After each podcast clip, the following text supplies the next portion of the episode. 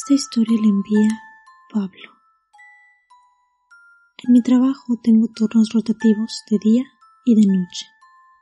Nunca me había sucedido nada extraño, así que tampoco había creído en ello hasta hace unos días, cuando, estando en el turno nocturno, me encontraba en la oficina con otros dos compañeros. De pronto escuchamos unos pasos acercarse hasta nuestra oficina, pero lo ignoramos, porque mucha gente camina por ese pasillo. Los pasos se detuvieron en la puerta y la palanca con la que se abre se bajó y la puerta se abrió, pero no entró nadie. Mis compañeros y yo pensamos que fue una casualidad extraña.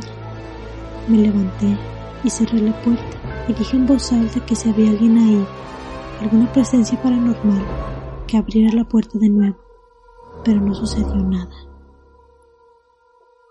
Un rato después, la puerta se volvió a abrir, pero de nuevo no era nadie. Volví a levantarme para cerrarla y vi como una sombra pasaba del interior de nuestra oficina hacia el pasillo. Cerré la puerta y no comenté nada.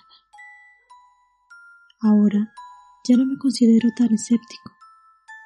Sin embargo, estaré en espera para ver si vuelve a suceder algo así y entonces comenzar a creer en estos sucesos.